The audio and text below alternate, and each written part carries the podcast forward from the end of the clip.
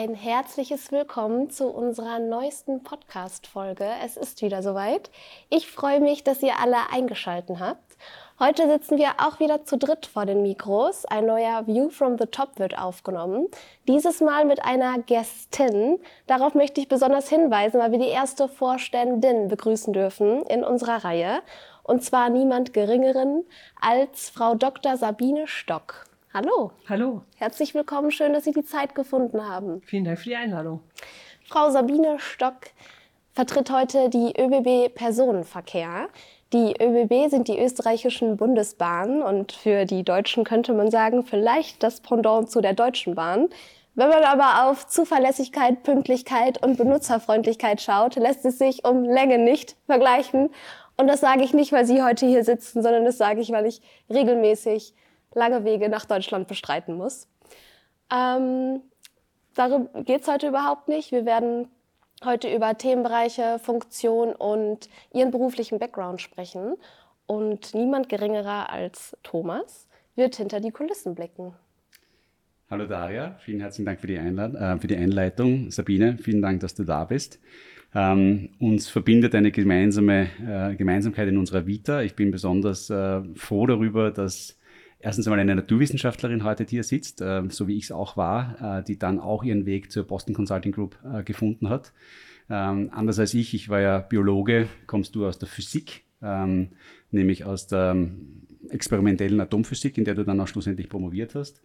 Ähm, und ähm, bist dann auch offensichtlich ähm, nicht in der Naturwissenschaft beruflich gelandet, sondern eben in Unternehmensberatung. Äh, hast das sehr lange gemacht, viel länger als ich äh, insgesamt fast 16 Jahre äh, am Schluss als Partnerin, im, vor allem im Bereich der Energiewirtschaft, äh, Versorgung.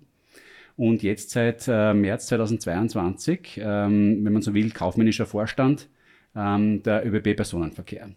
Uh, vielen herzlichen Dank, Sabine, dass du da bist. Und uh, wir werden heute ein bisschen natürlich über die ÖBB Personenverkehr sprechen, auch ihre Relevanz, die sie für so viele Unternehmen in Österreich hat, indem sie die Menschen von A nach B transportiert, äh, aber vor allem auch über deinen persönlichen Werdegang, über die Veränderung der Arbeitswelt und über das, wie du deinen Tag strukturierst. Mhm. Ich freue mich. Ja, super. äh, Sabine, vielleicht am Anfang einmal kurzer Überblick über B-Personenverkehr. Ähm, ja, Bahnreisen, du hast es angesprochen, sowas wie die Deutsche Bahn, deutlich pünktlicher, wie, wie wir wissen, äh, aus vielen Studien heraus. Äh, ein riesengroßes Unternehmen, das über viele Jahre auch durch Transformationsprozesse gegangen ist. Erklär uns einmal ganz kurz, worüber sprechen wir da eigentlich von der Größenordnung? Von der Größenordnung, die äh, ÖBB Personenverkehr hat etwa 11.000 Mitarbeiter und einen Umsatz von 2,3 Milliarden.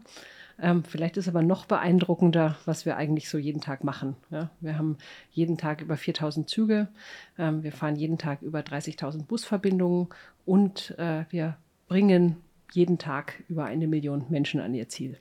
Und damit sind wir mit Abstand Österreichs größter Mobilitätsdienstleister und ich glaube, das sind relativ beeindruckende Zahlen. Wir haben mit, ähm, ähm, ja, diese Gespräche auch schon äh, geführt mit dem Teil der ähm, österreichischen Bundesbahnen, die sich mit dem Frachtverkehr äh, beschäftigen. Dort hat man sehr, sehr viel Cross-Border-Themen. Ähm, du hast gerade über eine Million ähm, Verbindungen oder Transporte in Österreich gesprochen. Ist das jetzt hier auf Österreich limitiert oder hat man dann auch das Thema Cross-Border im Personenverkehr? Wir haben natürlich Cross-Border auch ganz viel. Also vielleicht fangen wir mal bei den kürzesten Verbindungen an. Das sind die Busverbindungen. Ähm, die sind alle national, also alles klassischer Busnahverkehr. Mhm. Ähm, wir haben dann den Nahverkehr, das ist der österreichische Nahverkehr, auch weitgehend national, sage ich mal. Wir arbeiten natürlich auch da mit Nachbarländern zusammen, wenn es nach äh, Italien oder in die Schweiz reingeht ähm, oder auch nach Deutschland. Ja, da gibt es dann Kooperationen auch im Nahverkehr. Ähm, wir haben natürlich das Fernverkehrsgeschäft und das ist insbesondere spannend, weil Österreich ist ein kleines Land, aber auch ein sehr zentrales Land in mhm. Europa. Und das führt bei uns dazu, dass jeder zweite Fernverkehrszug im Ausland endet oder im Ausland beginnt. Also bei uns ist Fernverkehr tatsächlich in der Hälfte der Fälle auch tatsächlich internationaler Verkehr.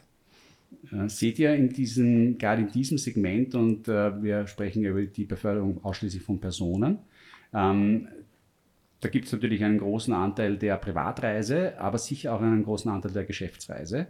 Äh, mit dem zunehmenden Relevanz, wie ich jetzt es wahrnehmen würde, wo der, der, Zug doch auch in Europa wieder als Ersatz für den Flugverkehr gesehen wird. Ähm, ist das tatsächlich so, auch in der Realität, oder ist es nur eine Wahrnehmung von mir? Nee, absolut. Ja, also ich glaube, wir kennen es beide auch aus den Firmen, mit denen wir zu ja. tun haben. Ähm, da gibt es manche Flugverbindungen, die gar nicht mehr erlaubt sind oder mal, sagen wir mal, nicht gewünscht oder sehr incentiviert, dass man mit der Bahn fährt. Wien München ist sowas, ja, was ganz zunehmend von Businessreisenden natürlich gemacht wird. Mhm. Ähm, es ist ja auch ähnlich schnell. Ja? Also ja. wenn man wirklich sagt, äh, das ist eine vier Stunden Zugreise und bis ja. man beim Flughafen ist, bis man da eingecheckt hat, bis man dann die Warteschlangen überwunden hat, ist man auch locker vier Stunden unterwegs, bis man in München Zentrum ist. Und da ist die Bahn bequemer. Ja, das sehen wir. Wir sehen mhm. unglaubliche Zuwachsraten bei den Businesskunden. Mhm. Wir sehen es aber im Fernverkehr ganz allgemein. Ja, mhm. also wir haben letztes Jahr groß ähm, publiziert, dass wir 2019 war unser stärkstes Jahr, was die Fahrgäste angeht. Dann kam der Corona-Dip. Ähm, es hat viele Vorhersagen gegeben, wie lange das dauert, bis man sich aus dieser Corona-Delle wieder mhm. erholt. Mhm. Und spannend ist ja zum Beispiel, der Flugverkehr ist ja noch nicht wieder da, mhm. ja, wo er vorher war. Ähm, wir haben in den Sommermonaten letztes Jahr, Juni bis August, 17,7 Prozent schon über dem 19er Jahr gelegen. Mhm. Und wir liegen dieses Jahr noch mal drüber.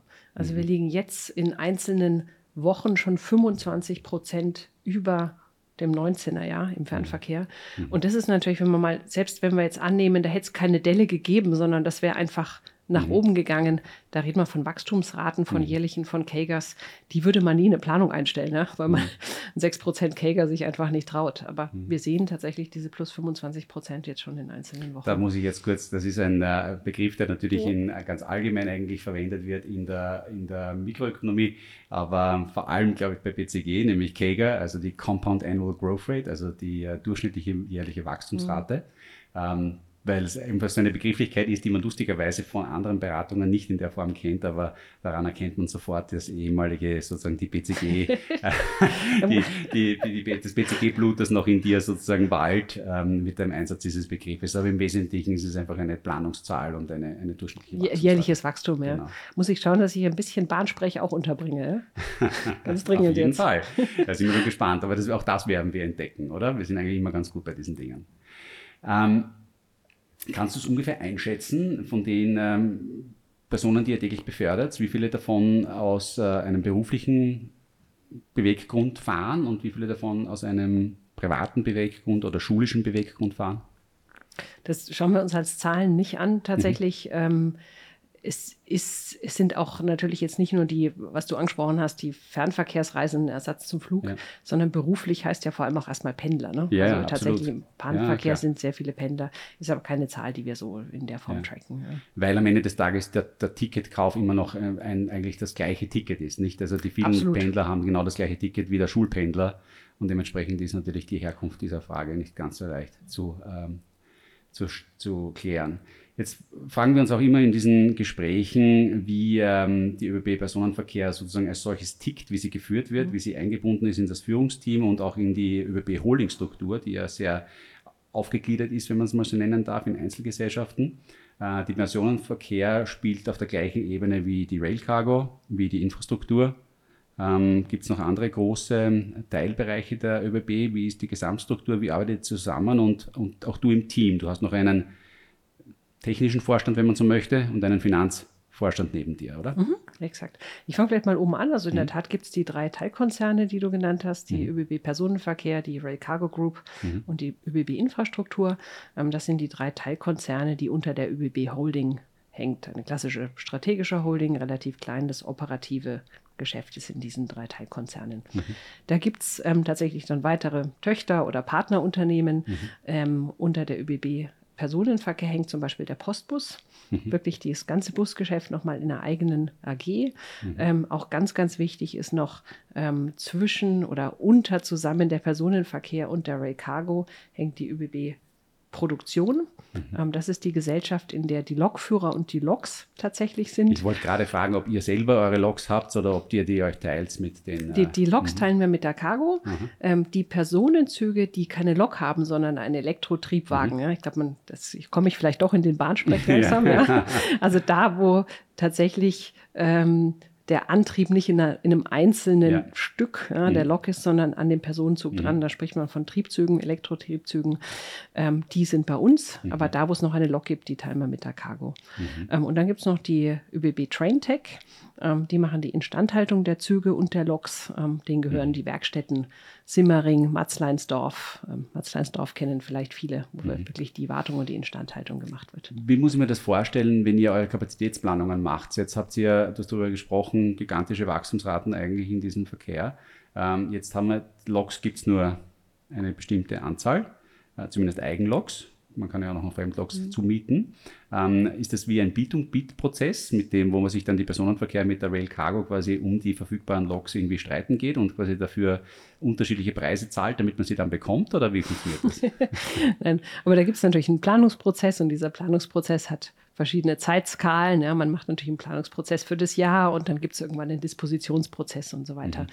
Ähm, jetzt ist es natürlich so, wir haben äh, der Lokbedarf, der steigt ja nicht plötzlich, mhm. weil unser unser Zugpool ist ja relativ stabil und wir brauchen ja nicht plötzlich irgendwelche Loks, für die wir gar keine Züge haben. Ja, also insofern findet dieser, dieser Streit, sage ich mal, relativ mhm ist, ist relativ unwahrscheinlich. Ja. Mhm. Was wir natürlich schon spüren, ist, dass wir ähm, bei den Fahrzeugbestellungen einfach nicht so schnell hinterherkommen. Ja. Mhm. Also wir haben wirklich aktuell doch große Herausforderungen. Ich glaube, jeder, der Zug fährt, spürt es. Die Züge sind voll. Mhm. Ähm, wir haben, früher sind wir davon ausgegangen, drei Jahre für so eine Zugbestellung. Das ist das, was wir auch normalerweise kontrahiert haben. Ähm, inzwischen sind äh, Lieferprobleme, Supply Chain, ja, mhm. reden wir von viereinhalb bis fünf Jahren und auch bei ganz massiven Verzögerungen bei den Zügen, die eigentlich schon da sein müssten. Ja. Mhm. Und dieses, diese Verzögerungen in der Industrie mit dem doch extrem hohen Steigerungen in den Fahrgastzahlen, das ist schon was, was wir spüren. Mhm. Ich kann mich erinnern, der Clemens First, also jetzt äh, dein Pendant auf mhm. der Railcargo-Seite, ähm, hat aber auch über die Kapazitätsengpässe im Schienennetz tatsächlich gesprochen, dass es ja auch gar Absolut. nicht mehr so einfach ist, mhm. überhaupt noch einen zusätzlichen Zug irgendwo einzubauen, weil die Frequenzen, zumindest auch von meiner Seite wahrgenommenerweise, schon ziemlich hoch sind. Das stimmt, ja. Das ist auch was, was, was man muss ein bisschen drüber nachdenken, wie das eigentlich funktioniert. Ja. Die meisten Menschen schauen auf so ein Gleis und denken, da fährt ja fast nichts. Ja? Jetzt muss man sich mal klar machen, ähm, so ein Gleis hat ja nicht ständig eine Überholmöglichkeit. Ja. hat auch keine Standspur wie eine Autobahn. Und das heißt tatsächlich, wenn wir jetzt ein Stück haben, wo es keine Auswahlmöglichkeit gibt und das Ding sind vielleicht 50, vielleicht 100 Kilometer und ich muss auf dieses gleiche Gleis einen Railjet mit 230 km/h und einen Cargozug mit 120 mhm. durchkriegen, und die dürfen natürlich nicht aufeinander auffahren. Mhm. Ja, dann muss der Railjet einen relativ großen Abstand zu dem Cargozug davor halten. Mhm. Und durch diese verschiedenen Geschwindigkeiten auf dem Gleis mhm. ähm, ist Kapazität tatsächlich knapper, als es so von außen aussieht, wenn man drauf schaut. Ja. Und das ist so. Ähm, vielleicht noch eine zweite Konsequenz, mhm. ähm, weil sich viele unserer Reisenden im, im, im Nachtzuggeschäft das fragen, ähm, warum steht man hier schon wieder rum? Ähm, nachts hat tatsächlich der Güterverkehr häufig Vorrang, mhm. weil er tagsüber so wenig Vorrang hat. Ähm, das ist okay. was Spannendes. Nachts wird gebaut und nachts fährt der Güterverkehr. Und nachts ist es für uns tatsächlich manchmal gar nicht so leicht, auch noch eine Trasse für den Nachtzug zu finden diese Art von Planungsüberlegungen passieren auf welcher Ebene? Das macht die Infra. Das macht die Infrastruktur. Das ist die sogenannte Trassenzuweisung. Also mhm. welche Trasse auf einem Stück Schiene kriegt man? Trasse ist immer ein Weg zusammen mit einer Uhrzeit, wann man mhm. da durchfährt. Mhm. Und diese Trassenvergabe macht die ÖBB Infra. Mhm. Hast du eine ungefähr, wie groß, wie groß ist so eine, wie groß ist die ÖBB Infra? Wie viele Leute arbeiten dort in diesen Bereichen? Die ÖBB insgesamt sind glaube 46.000 Mitarbeiter. Mhm. Ähm, davon ist die knappe Hälfte bei der Infra. Wow. Okay. Ja, das klingt auch nach einem ziemlich aufwendigen Prozess, muss ich sagen. Ja, die Infra Wenn, macht natürlich, baut auch und so, ne? Ja, ist, ja.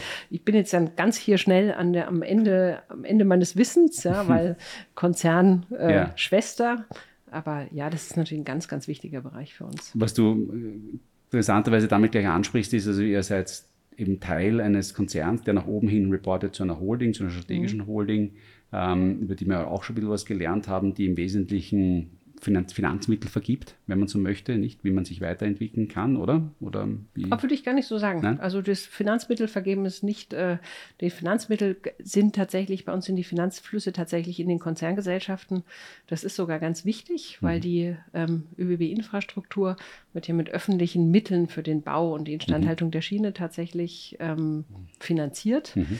Und tatsächlich dürfen da keine Mittel fließen. Wir sind ja ein Eisenbahnverkehrsunternehmen, auch im Wettbewerb. Mhm. Und da sind tatsächlich die Geldflüsse ganz extrem getrennt. Okay. Ja.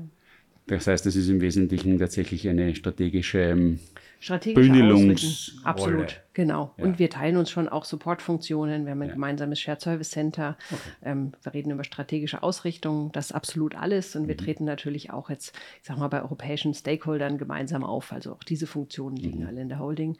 Okay. Aber es ist in der Tat ganz explizit keine Mittelverteilung. Okay. Mhm. Die ähm dann nach unten hin. Wir haben über drei Personen gesprochen, die sich die, eigentlich die klassischen Rollen aufteilen. Äh, sie heißen aber nicht alle so, nicht? Also ihr habt keine kleine Trennung in CEO, CFO, Chief Operating Officer, wenn man so möchte, obwohl die Funktionen, glaube ich, tatsächlich so sich eigentlich darstellen. Genau, wir sind, wir, sind, wir sind ein gleichberechtigtes Vorstandsteam. Mhm.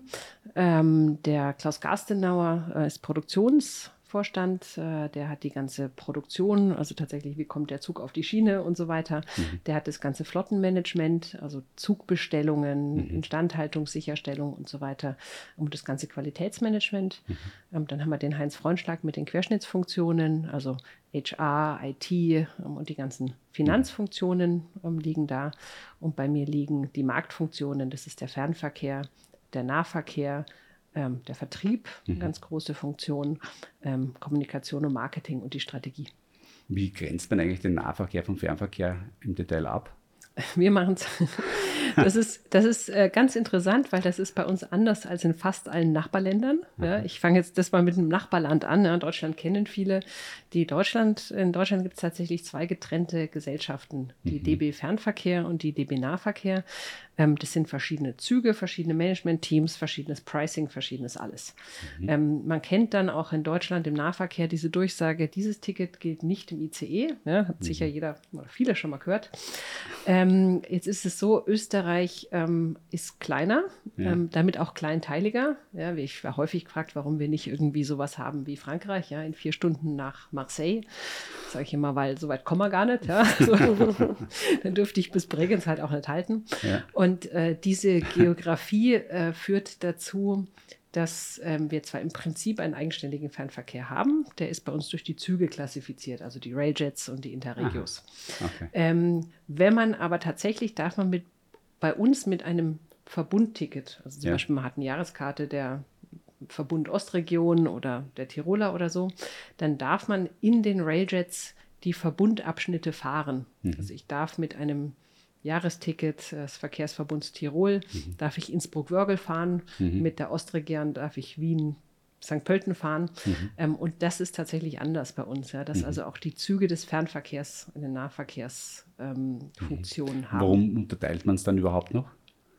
Es hat schon eine andere Mechanik. Ja? Also die tatsächlichen Fernverkehrsstrecken, ähm, mhm. die sind eigenwirtschaftlich. Können wir tatsächlich äh, besondere Angebote machen über die Züge, über die Strecken. Mhm. Ähm, ist anders als die Nahverkehre, die ja doch mit, zum ganz großen Teil zum Pendeln verwendet werden. Okay.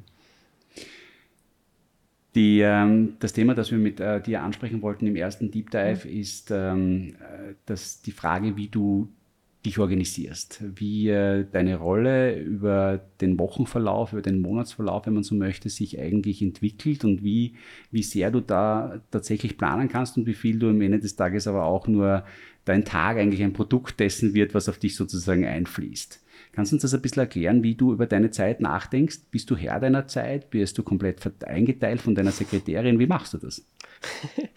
Also ich bin grundsätzlich schon sehr eingeteilt, ja, aber ich habe ja. ein gutes Auge drauf, wie ich eingeteilt bin. Ne? Ja. Ähm, ich fange vielleicht mal oben an. Ich äh, mache, und das ist schon auch was, was ich aus der Beratung mitgenommen habe, ich habe für mich einen Dreijahresplan. Also ich weiß für mich, wo möchte ich äh, die ÖBB-Personenverkehr, insbesondere in den Bereichen, in denen ich zuständig mhm. bin, entwickeln. Mhm. Ähm, und aus diesem Dreijahres Strategie oder was auch immer, mhm. leite ich mir dann tatsächlich Jahresziele ab. Mhm. Ähm, die Jahresziele, die bespreche ich mit dem CEO der ÖBB, mit dem Andreas Matte, mhm. und die bespreche ich mit meinen zwei Kollegen, weil das ist ja irgendwie auch wichtig, äh, mhm. dass alle wissen, wo ich eigentlich drauf hinarbeite. Mhm. Ähm, ich bespreche die auch mit meinen direkten Führungskräften, ja, dass alle so ein bisschen Fahrgefühl mhm. haben. Ähm, das heißt, da leite ich dann schon mal grundsätzlich zum Beispiel daraus ab, welche von diesen Zielen müssen zum Beispiel wahrscheinlich mit Projekten erreicht werden. Ja, mhm. das heißt, es gibt natürlich einfach Tagesgeschäft und das Managen von, von, von bestimmten Sachen, aber es gibt natürlich Projekte und die leiten mhm. sich zum Beispiel ganz stark aus diesen Jahreszielen ab. Mhm. Darf ich nur kurz fragen zu so einer Balance ungefähr von deiner Zeiteinteilung, wie viel äh, brauchst du fürs Tagesgeschäft? Wie viel kannst du für Projektarbeit verwenden? 50-50. Ja. Und vielleicht auch nur, weil, weil ich glaube, das ist auch so eine, eine, eine, Sprache, die wir gewohnt sind, aber Projektarbeit heißt einfach, ich setze mich mit einem spezifisch organisierten Team hin und äh, mit einem ganz klar definierten Ziel über einen definierten Zeitraum, wo ich etwas Neues erreichen möchte oder etwas Bestehendes verändern möchte. Absolut, genau. Weil also das Tagesgeschäft ja. ist einfach das wirkliche operative Rollen äh, der, der, Dinge, nicht? Genau, ich gebe mal ein Beispiel für Tagesgeschäft. Ähm, ich habe vorhin ein Wort verwandelt, eigenwirtschaftlich ist vielleicht gar nicht so leicht zu verstehen, aber mhm. ähm, ich erkläre das mal ganz kurz. Ja. ja. Nahverkehr ist das Gegenteil, der ist immer gemeinwirtschaftlich, das heißt, das sind bestellte Verkehre. Da ähm, tut ein Verkehrsverbund sagen, mhm. wir würden eine bestimmte Strecke gerne bedienen. Mhm. Nahverkehr, muss man wissen, ist nie eigenwirtschaftlich tragbar. Mhm. Also kein Bahnverkehrsunternehmen dieser Welt kann eine Nahverkehrsstrecke von 5.30 Uhr, wenn die ersten Pendler losfahren wollen, bis 22.30 Uhr im Stunden- oder Halbstundentakt bedienen, weil da gäbe es. Und damit Geld verdienen. Und damit Geld verdienen, genau. Deswegen sind diese Verkehre immer bestellt. Das heißt, ein Verkehrsverbund bestellt den ähm, und zahlt tatsächlich den ÖBB was mhm. dafür, dass wir das in genau dieser Form fahren. Okay. Und das heißt, wir haben für den Nahverkehr sehr viele Verträge mit Verkehrsverbünden. Mhm. Die Verträge müssen gemanagt werden. Da gibt es penale Zahlungen, wenn wir nicht pünktlich genug sind. Und dann sind wir der Meinung, wir waren eigentlich eh pünktlich oder so. ja. Und ähm, da habe ich mit dem Nahverkehrschef zum Beispiel einen wöchentlichen Showfix, wo wir schlicht und einfach drüber sprechen. Gibt es Sachen, die ich wissen muss? Ähm, Gibt es Fragestellungen aus einem Vertrag, die vielleicht wichtig werden für einen anderen Vertrag? Ähm, und das ist Tagesgeschäft, wo ich tatsächlich diese ähm, Sachen bespreche. Mhm in die Kategorie Tagesgeschäft würde auch noch führen, dass ich natürlich versuche, in den Regionen auch präsent zu sein. Ich versuche mhm. tatsächlich bei jedem Land und bei jedem Besteller zweimal im Jahr zu sein, um dann halt solche Themen zu besprechen, Angebotsausweitungen, Qualitätsthemen, mhm. solche Dinge. Ähm, das würde alles in dieses Tagesgeschäft äh, Nahverkehr fallen. Wie viele Besteller äh, im Nahverkehr bedienst du da? Die Verkehrsverbünde. Und wie viele sind es ungefähr? Ähm, wir haben sieben weil die Ostregion sozusagen das gemeinsam macht. Das okay. andere sind die Bundesländer. Okay. Also Steiermark, Kärnten und ja. so weiter. Und die Finanzierung kommt dann mit auch aus, der Öffn aus öffentlichen Mitteln. Also Absolut. damit es also sagen, mhm. dass die, die genau. öffentliche Hand sagt, ich brauche quasi eine Verbindung von dort nach dort. Mhm. Ihr habt einen Kostensatz für solche mhm. Verbindungen. Absolut. Und, äh, und dann, das wird wahrscheinlich auch noch verhandelt, dann schlussendlich mit dem jeweiligen Besteller. Und das wird, wird verhandelt und äh, Teil der Verhandlung ist auch ein Effizienzpfad. Also wir müssen tatsächlich jedes Jahr effizienter und produktiver werden. Mhm, okay. Mhm. Okay, und dann hast also jetzt haben wir also den Nahverkehr, der hier irgendwie sich nicht selber tragen kann, dementsprechend so organisiert ist, und dann den Fernverkehr, der eben dann eigen, mhm. wie hast du gesagt, eigen? Eigenwirtschaftlich. Eigenwirtschaftlich. Gemeinwirtschaftlich und eigenwirtschaftlich. Okay, das ist, das ist, äh, das ist im Bereich der Infrastruktur eine gewöhnliche Wording. Oder ist das ÖBB-spezifisch? Habe ich nämlich tatsächlich noch nie gehört. Das ist im Bereich des Bahnfahrens so. Ja. Gemeinwirtschaftliche und eigenwirtschaftliche Verkehre. Da mhm. heißt es tatsächlich überall so. Mhm. Ja. Okay. Die Post könnte das wahrscheinlich auch übernehmen. Wahrscheinlich, ja. ja. Okay, also das ist so quasi Tagesgeschäft, diese Abklärung von solchen Vertragsthemen, mhm. ähm, die schon fix ist mit deinen Direct Reports. Wie viele sind das? Ähm, ich habe in der direkten Linie 5, mhm. ja, das ist eben Nahverkehr, Fernverkehr, Vertrieb, die ich mhm. gerade aufgezählt habe. Ähm, dann habe ich noch schon fixe mit den Postbus-Vorständen, weil mhm. ich im Postbus Aufsichtsratschefin bin. Mhm. Und dann habe ich noch ein paar kleinere Gesellschaften, ähm, die Rail Tours Touristik, mhm. ähm, ganz nett, unser Touristiker. Mhm. Dann habe ich auch mit der Chefin den Jurfix okay. Ähm, und die iMobility, die machen den Wegfinder. Ich weiß nicht, ob ihr mhm. den kennt. Ja. Ähm, also habe ich noch ein paar Jurfixe. Wegfinder ja. ist auch eins unserer wirklich, also eins meiner Lieblingskinder, ja, die. Das war nochmal?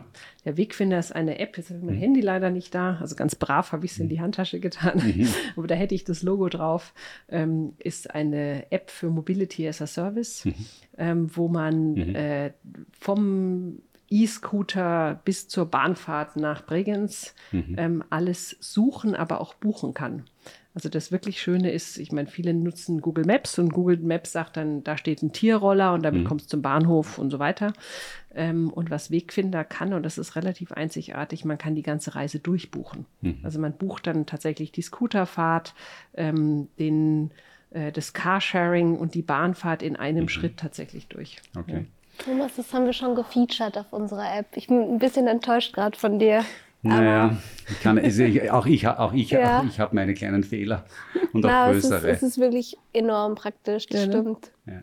Gleich, gleich ausprobieren. Ja, werde ich machen. Sag, die, ähm, die, das Projektgeschäft äh, hüllt sich, oder das Tagesgeschäft, was mich da noch interessiert, ist, ist das eigentlich alles vordefiniert? Also wie du gekommen bist als äh, Vorständin, mhm. gab es ja vor dir jemanden, einen anderen, mhm. der das gemacht hat. Und hat sich die Struktur von ihm zu dir verändert? Oder ist das im Wesentlichen einfach etwas, man kommt an und da kommt dann die Sekretärin und sagt, Schatz, das sind die sieben schon fixe, die Sie in der Woche haben. Und die habe ich Ihnen jetzt schon mal für sechs Monate lang in den Kalender hineingegeben und beide die können es auch nicht verändern. ähm also vielleicht davon abgesehen, dass wir uns alle duzen. Ja, ja. schon mal wichtig. ähm, nee, das haben wir natürlich besprochen. Ich habe natürlich schon, also erstmal die Struktur habe ich nicht angefasst. Ja. Mhm. Ähm, man kann da vielleicht sicher irgendwas optimieren oder so, aber das Bahnfahren ist ein dermaßener Teamsport, ähm, dass tatsächlich um diesen Zug aufs Gleis zu kriegen und ihn buchbar zu machen, mhm. braucht es auf jeden Fall so viele Abteilungen, Aha. dass ich eher sage, wir schauen, dass wir abteilungsübergreifend arbeiten, als dass ich jetzt hier irgendwie mhm. die Struktur als erstes mal groß umbaue. Mhm. Ähm, dann habe ich mich natürlich schon stark mal orientiert, was für Jofixe gab es. Ja. Ähm, ich habe ansonsten komplette Freiheit, wie ich das machen will. Ne? Ja. Tatsächlich mein Job. Ja. Ja. Aber es ist eben tatsächlich schon auch so, man kommt natürlich in eine Welt hinein, nicht die schon existiert. Man mhm. ist da ja nicht ganz äh, alleine. Nee, ich habe natürlich viel mitgebracht und das ist ganz spannend, weil ja, ich kam, kam ja doch direkt aus der Beratung mhm. und da hat sich unglaublich viel getan, was so Zusammenarbeitsgeschichten angeht. Ja. Mhm. Ähm, zum Beispiel haben wir ja jetzt in den letzten Jahren in der Beratung ganz viel auf so Selbstorganisationssachen gesetzt, ja, Trello-Boards oder mhm. die äh, Funktionen in Teams. Mhm. Und was wir tatsächlich schon machen, ist, wir haben eigentlich in keinem dieser Termine mehr eine Assistenzunterstützung zum Agenda erstellen, sondern mhm. wir haben da halt ein Teams-Chat mhm. Und da schreibe ich über die Woche meine Themen rein mhm. und mein Fernverkehrschef schreibt über die Woche seine Themen rein mhm. und dann setzen wir uns zusammen und besprechen diese Themen. Mhm. Und das ist schon vielleicht auch grundsätzlich nicht nur bei den ÖBB, sondern mhm. was, was sich einfach geändert hat. Ja, wenn ja. man sich also diese Kanban-Boards mehr oder weniger. Also genau, so, wir ja. haben halt da Themen, die müssen wir besprechen und ich hänge meine rein und er hängt seine rein und, und gut ist. Ja, wenn ja. man überlegt, wie da früher über Sekretariate tatsächlich ja. Agenten abgestimmt worden sind, dafür, dass eigentlich nur zwei Menschen miteinander sprechen wollen da hat sich viel geändert. Ja. Die ähm, Projektarbeit sozusagen ergänzt dein Tagesgeschäft. Ähm, das ist jetzt natürlich etwas, was viel weniger ähm, Bestand hat mhm. als das, was wir jetzt gerade gesprochen haben, sondern was du viel mehr treiben kannst mit deiner eigenen Agenda, mit mhm. deinen eigenen strategischen Zielen, oder? Ja, ja absolut. Also da sind auch einfach die, die tatsächlich, die ich mir als strategische Stoßrichtungen vorgenommen habe.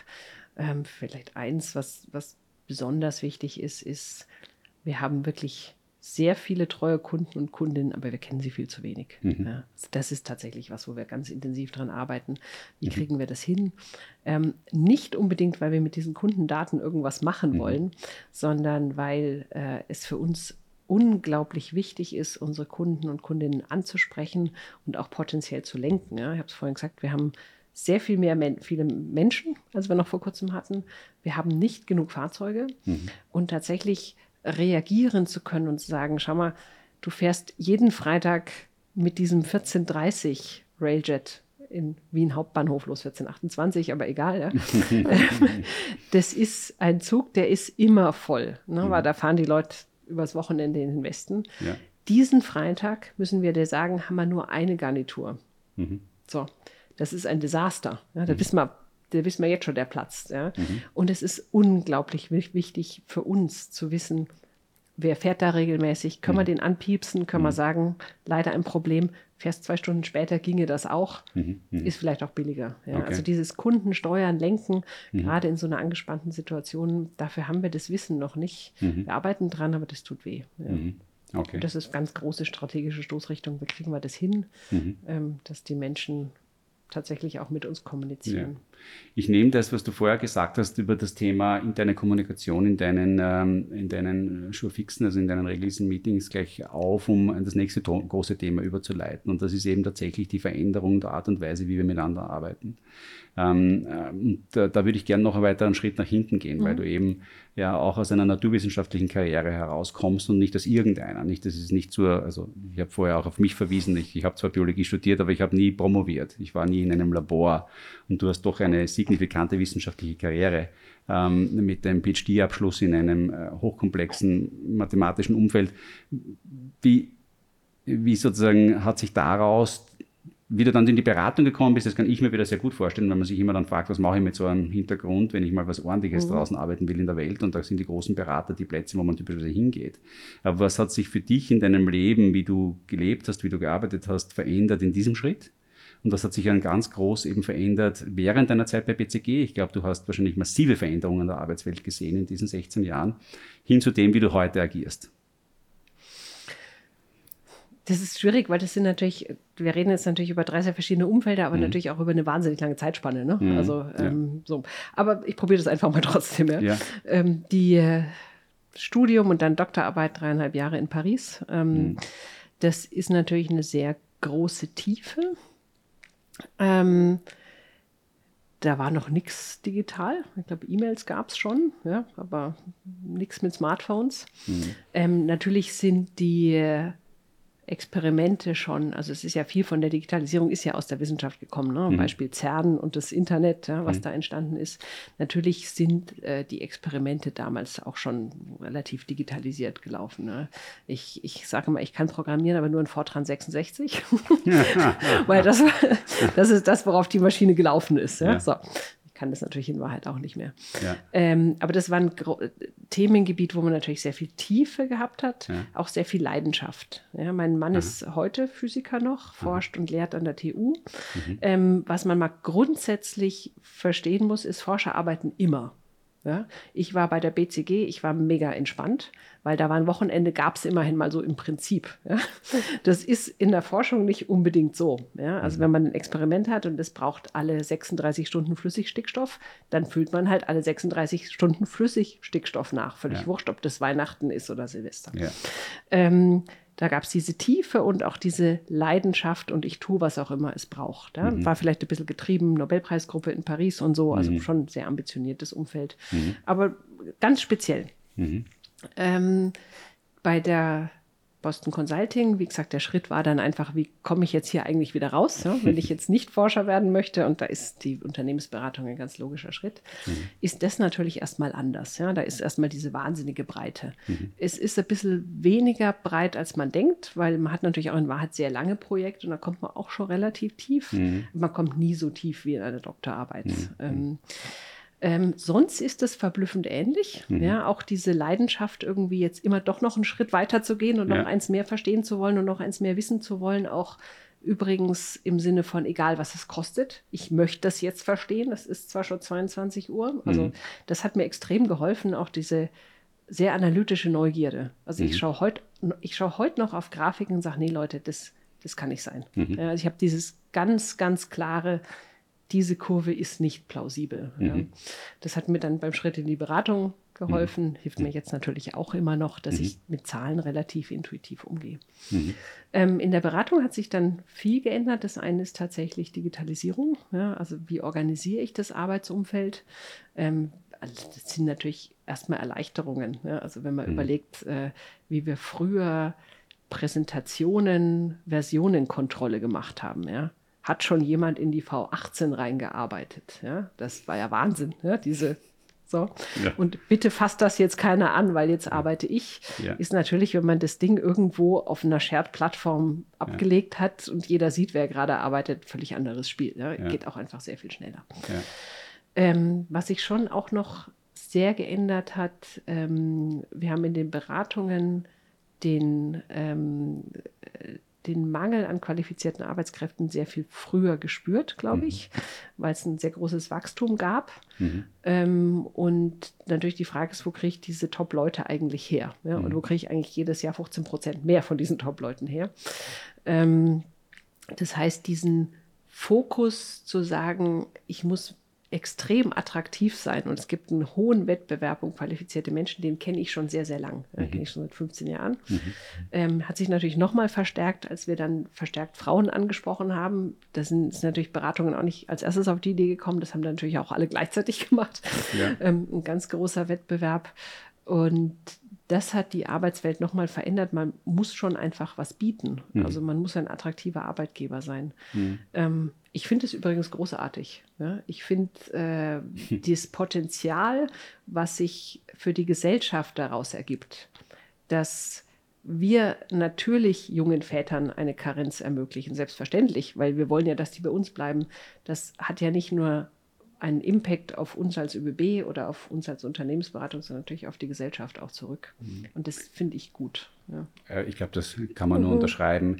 Jetzt hat sich aber natürlich auch bei dir selbst total viel geändert, weil du kommst ja, zunächst ist man sowohl als Wissenschaftler als auch als Associate oder Analyst äh, ja eben trotzdem noch sehr in der Tiefe drin. Mhm. Und äh, ich habe immer gesagt, in jeder Branche wird man irgendwann zum Verkäufer je älter man wird, desto mehr sozusagen entwickelt man sich weg von den Basics und man muss am Ende des Tages ja schlussendlich auch das verkaufen. Und ich glaube, in der Unternehmensberatung ist das so obvious wie sonst nur selten. Nicht in jeder Stufe, die man nach oben steigt, desto eher muss man seinen eigenen Business Case entwickeln und mhm. schlussendlich dann äh, dem Kunden gegenüber zwar noch verstehen, was da unten passiert, aber man macht es nicht mehr selber, sondern man verkauft es. Ähm, und äh, dieser Weg zum Verkäufer, falls du den auch so siehst, ähm, und dann tatsächlich auch wieder, eigentlich ist ja dann der Weg zurück jetzt in die operative Funktion wieder deutlich näher an tatsächlichen Tun. Oder würdest du das anders beschreiben?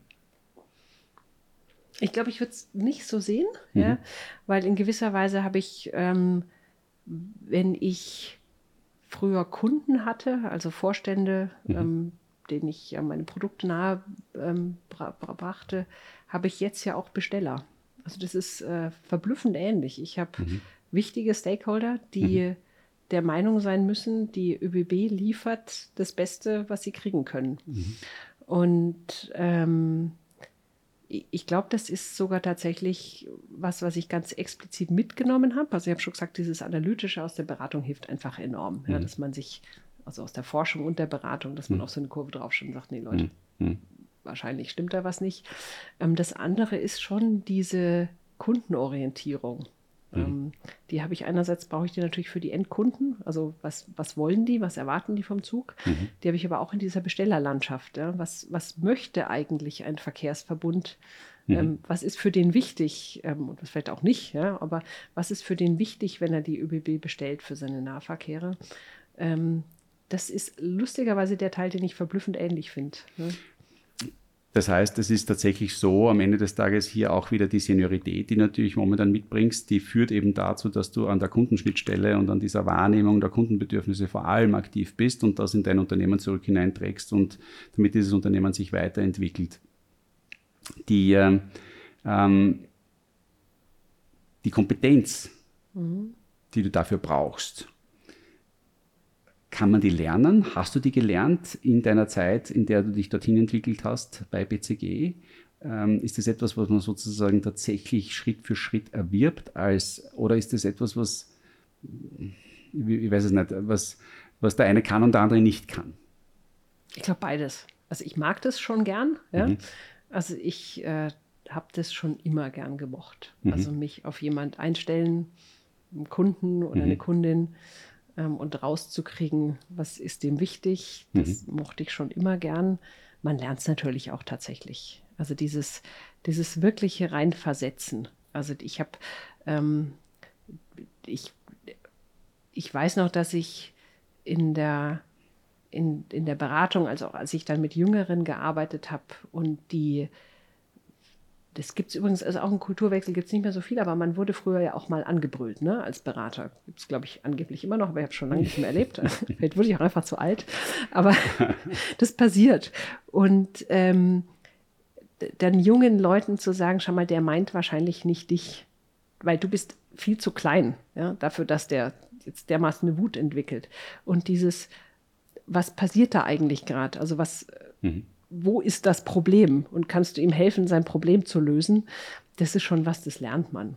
Ja? Also, mhm. dass man sich ähm, Kundenorientierung heißt ja auch, dass man sich zurücknimmt ne? und mhm. seine eigenen Prozesse zurücknimmt und sagt, ich kann das zwar alles erklären, warum du wütend bist, aber das ist nicht der Punkt. Der mhm. Punkt ist, wie ändern wir das, was dich stört. Ja? Mhm. Und das lernt man schon. Ja.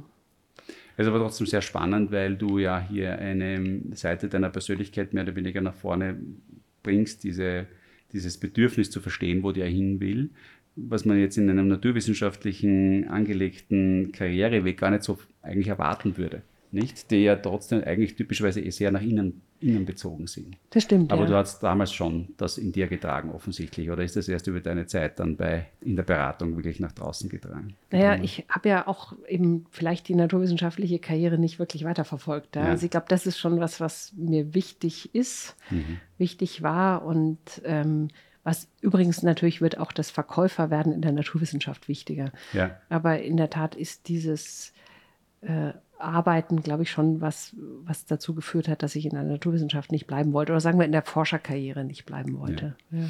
Ein Thema, das mich noch interessiert, jetzt, wir haben vorher schon kurz gesprochen über diese technischen Hilfsmittel, die es da gibt, ähm, um Arbeit zu strukturieren. Da gibt es immer wieder neue Dinge, die kommen und auch mhm. wieder gehen. Ähm, du hast sicher besonders viele davon gesehen. Was sind denn die Dinge, die du wirklich sagst, die für dich eigentlich total zum absoluten zentralen Bestandteil deines Lebens und deiner Arbeitswelt geworden sind, die auch, von der du heute davon ausgehst, dass sie es auch in fünf Jahren noch sein werden? Welche Tools, die du verwendest im täglichen Einsatz?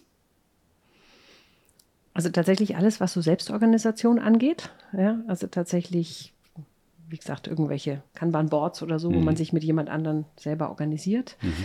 ähm, weil das ja tatsächlich viel Schriftverkehr ähm, verändert. Ähm, ganz sicher Videokonferenzen, ne? also einfach nicht mehr für jede, mhm. äh, für jeden Termin irgendwo hinzufliegen, hat man früher ja auch tatsächlich gemacht. Mhm. Ähm, und gar nicht so sehr Social Media, aber die verschiedenen Messenger schon. Ja, also die mhm die schnelle informelle Kommunikation. Mhm. Das schon. Das heißt auch die ähm, innerhalb eurer Kommunikation wird heute Teams wahrscheinlich als, als Kernplattform verwendet und auch dort ähm, nicht mehr mit E-Mails sozusagen groß hin und her geschrieben, sondern eher über die Teams-Plattform tatsächlich auch schriftlich miteinander kommuniziert und dann in weiterer Folge die Funktionalitäten der Kanban Boards. Aber es gibt ja auch vieles, was sich dann immer noch weiter versucht zu entwickeln, äh, noch integrierter wird, wo man dann, äh, siehst du da noch mehr kommen oder glaubst du auch, dass es eine gewisse Simplicity braucht und dass wir die eigentlich heute schon erreicht haben? Oder gibt es noch etwas, wo du sagen würdest, ach, das wird man da gerade fehlen? ich, ich fürchte, ich bin irgendwie so, ich bin irgendwie ja schon eh schon so ein bisschen ein Fossil, weil ich ja noch Mails schreibe. Ja? Ja. Das ich kann nicht mehr so in. Ähm, ich, ich, verwende Mails tatsächlich noch ganz viel, weil es irgendwie auch meine To-Do-Liste abbildet. Mhm. Äh, ja. Mir geht's gut, ja, so wie es ist, aber ich bin mir ganz sicher, es wird sich weiterentwickeln. Mhm. Also ich glaube, es ist einfach, da gibt es eine neue Generation, die wird einfach tatsächlich Mails potenziell gar nicht mehr schreiben. Ähm, und da wird sicher noch weitere Wege gehen. Ähm, ich ich glaube, was da bleiben muss oder vielleicht sogar zurückkommen muss, ist, dass wieder das persönliche Treffen auch mehr stattfindet. Mhm. Ja. Also es ist tatsächlich, oder auch wenn es nur ein Telefonat ist, aber es ist was anderes, wenn ich jemand anrufe, mhm. als wenn ich 20 Mal hin und her pingponge und wenn es ein Effekt also selbst wenn es ein effizienter Messenger ist und keine Mail, mhm. ist es anders, wenn ich mal schnell durchrufe. Und da sehe ich dass es einen kleinen Trend zurück gibt, den ich potenziell auch verstärke. Ja. Mhm. Also ich äh, versuche auch viel an Büros vorbeizulaufen oder ich gehe auch zu vielen meiner Jourfixe finden nicht in meinem Büro statt, sondern in den Büros der Führungskräfte. Mhm. Einfach weil ich auf dem Weg dahin an anderen Menschen vorbeikomme. Ja, mhm. Und wir natürlich diese Begegnungen und so damit auch fördern. Ja. Also ich glaube, ähm, sicher gibt es da noch Möglichkeiten, wie es alles effizienter wird und mhm. wahrscheinlich kenne ich die Hälfte der neuen Sachen in Wahrheit gar nicht oder zwei Drittel. Aber ich glaube, wir müssen vor allem auch aufpassen, dass das Persönliche nicht ganz weggeht. Ja. So, und für, für alle da draußen, die sozusagen selbst in, ähm, in Führungsrollen sind äh, und äh, deine äh, sich vielleicht jetzt fragen im Benchmarking, wo sie selber stehen in ihrer äh, Zielerreichung mit dem, was sie sich eigentlich vorgenommen haben, was ihre strategischen Ziele mhm. in ihren drei Jahresplänen so quasi sind. Wie oft wirst du von der Realität eingeholt, Sabine? Wie oft äh, sozusagen wirst du überrascht von dem, was du eigentlich heute tun musst, von dem, was du nicht gedacht hast, dass du heute auf der Agenda haben wirst? ähm jeden zweiten Tag. Ja, also es geht ja auch nicht mhm. besser als allen anderen. Das ist beruhigend zu hören, mhm. auch für mich. Ähm, ich habe ähm, viel über dich gelernt, dafür bin ich sehr dankbar. Danke für deine vielen äh, offenen Worte und Geschichten. Daria, äh, das Wort an dich, bevor wir vielleicht auch in den Wordrap hineingehen, noch Themen, die du für die Sabine hast, die dich interessieren? Ja, es ist definitiv die ein oder andere Frage aufgeploppt. Ich frage mich natürlich, worin hast du promoviert? Jetzt echt? Ja. Okay. äh, ich habe ähm, äh, schnell rotierende Quantenwirbel in quartischen Potentialen. Ich verstehe sofort, worum es geht. Eh. Wahrscheinlich brauchen wir genau dafür noch eine weitere Podcast-Folge. Aber ich, ich, konnte das jetzt nicht so wegignorieren. Das ist ja schon ein Ich habe ähm, grob äh, geht es um Bose-Einstein-Kondensate. Ähm, noch grober geht es um die Interaktion auf Quantenebene zwischen ähm, Photonen und äh, Materie, also Atomen. Und äh, ganz grob im Gebiet ist es auch mit dem verwandt, wo der Herr Zeilinger seinen Nobelpreis für bekommen hat. Das wird definitiv ein, eine Biskusfrage, würde ich sagen. Die Zehner-Biskusfrage. Und dann erhöhen wir den Pott auf 2000 Euro. Ja, genau. ähm, na, zum Thema Projekte. Äh, das Klimaticket, das ist ja eigentlich das Vorzeigeprojekt. Ich glaube, jedes Land hat sich gedacht, wieso sind wir noch nicht auf die Idee gekommen? Warum sind wir noch nicht so weit? Ähm, von dem Prozess, wie die Idee entstanden ist, bis zum endgültigen, ich kann es jetzt kaufen und damit quer durch Österreich fahren für diesen Festpreis. Wie hat sich der gestaltet? Das ist jetzt spannend, weil das gehört gar nicht uns, das Produkt. Okay. Ja? Ähm, ist aber gut, dass ich das hier mal sagen darf. Sage ich, muss ich ganz oft sagen, ich finde es großartig. Ja? Also mhm. Also erstmal, ich finde es großartig und ganz Europa ist neidisch. Aber erfunden hat es das Ministerium. Das okay. ist kein Produkt der ÖBB. Das ist ein Produkt des BMKs. Ähm, ist äh, tatsächlich nicht ganz leicht zu erklären. Immer ganz viele denken, es ist eine ÖBB-Karte, ist es nicht. Mhm. Ähm, deswegen weiß ich leider ganz wenig über den Prozess. Ähm, mhm. Ich glaube, er war lang und anstrengend, aber ich weiß auch nicht mehr, okay. als in der Zeitung stand. Mhm. Aber den ersten Teil gehe ich mit. Ja, es ist sicher was, wo wir in Europa Vorreiter waren. Ja, definitiv. Aber auch dort ist es wiederum so, dass wir über ein Ticket sprechen, das ähm, nicht eigenfinanziert ist, sondern wo es jemanden gibt, der sagt, ich will das haben und ich bin bereit dafür zu zahlen und danach in eine Diskussion mit dem Anbieter, in dem Fall, in dem Produzenten der ÖBB gegangen ist und gesagt hat quasi, ich es dir ab und am Ende des Tages wird wahrscheinlich zwischen dem, was der Privatkunde fürs Klimaticket zahlt und das, was die ÖBB dafür verlangt, das auch tatsächlich umzusetzen, wird ein Gap sein, der aus dem Budget finanziert wird. Also wichtig ist, das ist nicht die ÖBW, sondern das sind ja alle Verkehrsanbieter. Mhm. Also auch die Wiener Linien, mhm. ähm, unsere direkten Wettbewerber und so weiter mhm. sind da ja auch alle mhm. drin. Also mhm. das Großartige am Klimaticket ist ja, dass es den gesamten öffentlichen Verkehr umfasst, mhm. wo es ja auch nochmal deutlich weitergeht jetzt als in Deutschland das 49-Euro-Ticket. Mhm. Ähm, insofern habe ich relativ wenig Transparenz darüber. Ja, wir kriegen eine Abgeltung ähm, für die gefahrenen Personenkilometer. Ähm, wie sich das genau budgetär gespaltet, ähm, auch mit den anderen Spielern, ist tatsächlich, sind Zahlen, die wir nicht kennen. Okay, ähm, vielen Dank für die Erläuterung. Ich habe noch eine Frage, eher zum Thema Employer Branding. Ähm, muss die ÖBB sich anstrengen, um Nachwuchstalente zu generieren oder klopfen die eh alle schon an, weil es so ein attraktiver Arbeitgeber ist, da will ich unbedingt hin? Also ich glaube beides. Wir sind ein ja. attraktiver Arbeitgeber. Äh, es ist aber, glaube ich, nicht so, dass irgendjemand sich zurzeit nicht anstrengen muss, ähm, das fairerweise zu sagen. Ähm, wir müssen uns extrem anstrengen, weil wir einen großen Generationenwandel einfach mhm. vor der Haustür haben. Ja, mit wirklich jedem Jahr vielen Pensionierungen. Ähm, wir trommeln unglaublich, wir bespielen alle Kanäle. Wir haben schon aber auch natürlich das Glück und den Rückenwind, dass wir äh, ein Arbeitgeber sind, der grundsätzlich gerade für viele junge Leute ein guter Arbeitgeber ist. Ja. Wir, sind, wir haben eine schöne Kombi aus einerseits dieser wirklich guten Stabilität. Ja. Die mhm. ÖBB gibt es jetzt 100 Jahre, potenziell hoffentlich auch noch 100 weitere. Ähm, und wir sind das größte Klimaschutzunternehmen Österreichs. Ja. Mhm. Also die Mobilitätswende geht nicht ohne uns. Mhm. Ähm, das ist ganz vielen ganz klar. Und das heißt, da verbindet sich doch für viele junge Leute Stabilität mit Purpose, sage ich mhm. jetzt mal, Neudeutsch. Ja. Mhm. Und das heißt, ich glaube, wir haben schon ein paar Vorteile. Ähm, wir kriegen fast alles immer besetzt, mhm. aber wir müssen auch uns richtig anstrengen dafür, absolut. Ja, ja das glaube ich. Sehr cool. Äh, vielen Dank für die spontanen Antworten, auf die du dich jetzt nicht vorbereiten konntest. äh, weiter geht's mit unserem Deep Dive. Mhm.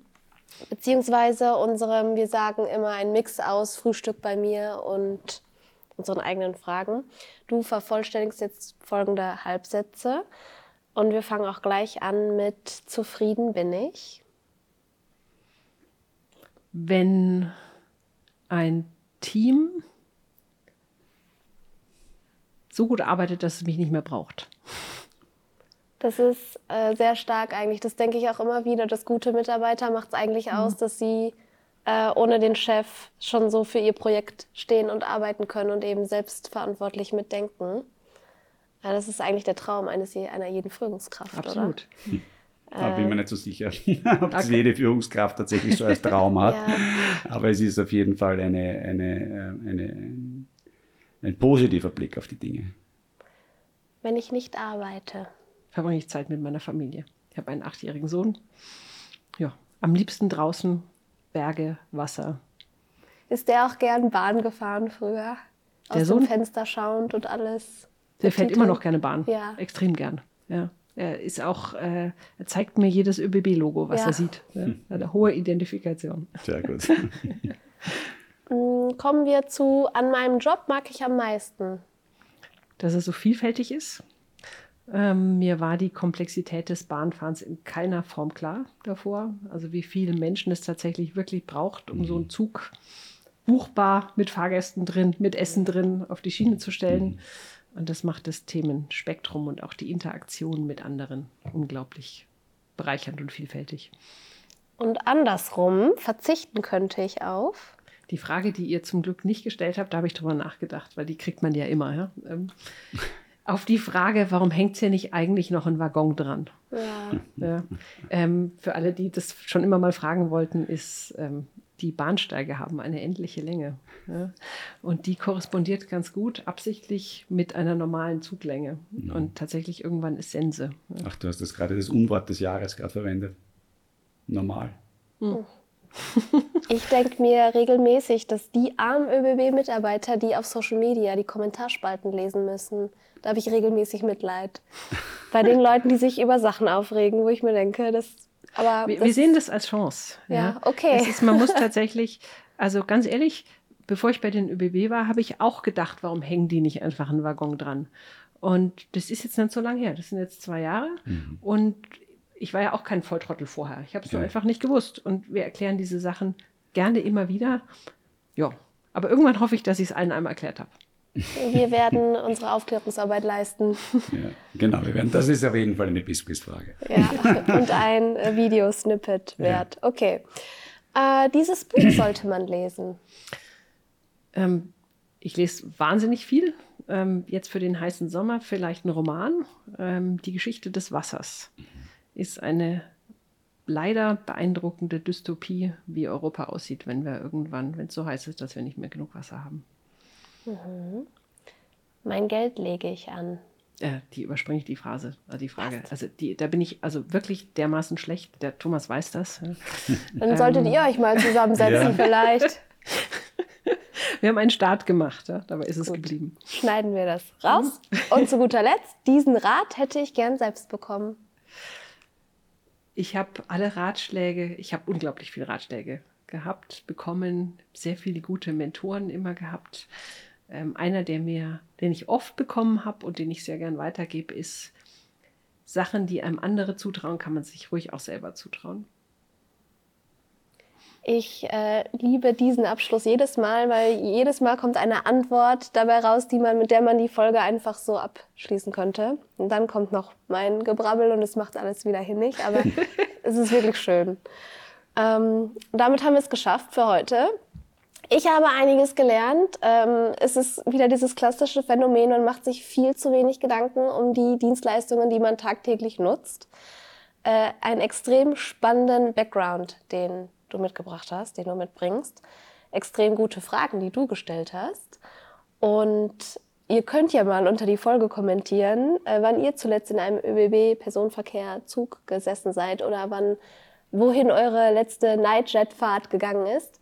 Auf jeden Fall freue ich mich auf euer Feedback und wir lesen alle Kommentare. Und damit gebe ich das letzte Wort an dich, Thomas. Ja, Vielen Dank, Daria. Vielen Dank, Sabine. Ich glaube, du hast es auch schon gesagt. Ich glaube, es ist unser Ziel bei diesen Podcasts einfach auch zu zeigen, wie komplex das Alltägliche eigentlich ist. Ähm, die Menschen dahinter, die das äh, für uns alle möglich machen, dass das äh, funktioniert, in den Vordergrund ein bisschen zu stellen, ähm, um einfach auch zu zeigen, dass hier unglaublich viel Arbeit für uns als ähm, Bevölkerung äh, vollbracht wird und äh, in unserem Fall natürlich als Asset Manager wir an vielen Unternehmern, die diese Arbeit tatsächlich auch verrichten, mitverdienen können. Ähm, dass das nichts mit Spekulation zu tun hat, sondern einfach nur mit Eigentum an Unternehmen, die Werte schöpfen. Und diese Unternehmen könnten das häufig nicht unter Unternehmen, die Dinge machen, die sie auch brauchen. Wie eben zum Beispiel die ÖBB Personenverkehr, die dafür sorgt, dass die Leute auch tatsächlich zu ihrem Arbeitsplatz kommen und wieder nach Hause. Also Sabine, vielen herzlichen Dank, dass du da warst. Es war eine Riesenfreude, dich da zu haben. Ähm, auch bei mir fließt noch ein wenig grünes Blut durch meine Adern. Deswegen bin ich stolz und froh, dass wir mit dir heute äh, nicht nur unsere erste Frau, sondern auch eine ehemalige Kollegin von mir hier am Tisch hatten. Danke dir. Danke euch. War spannend.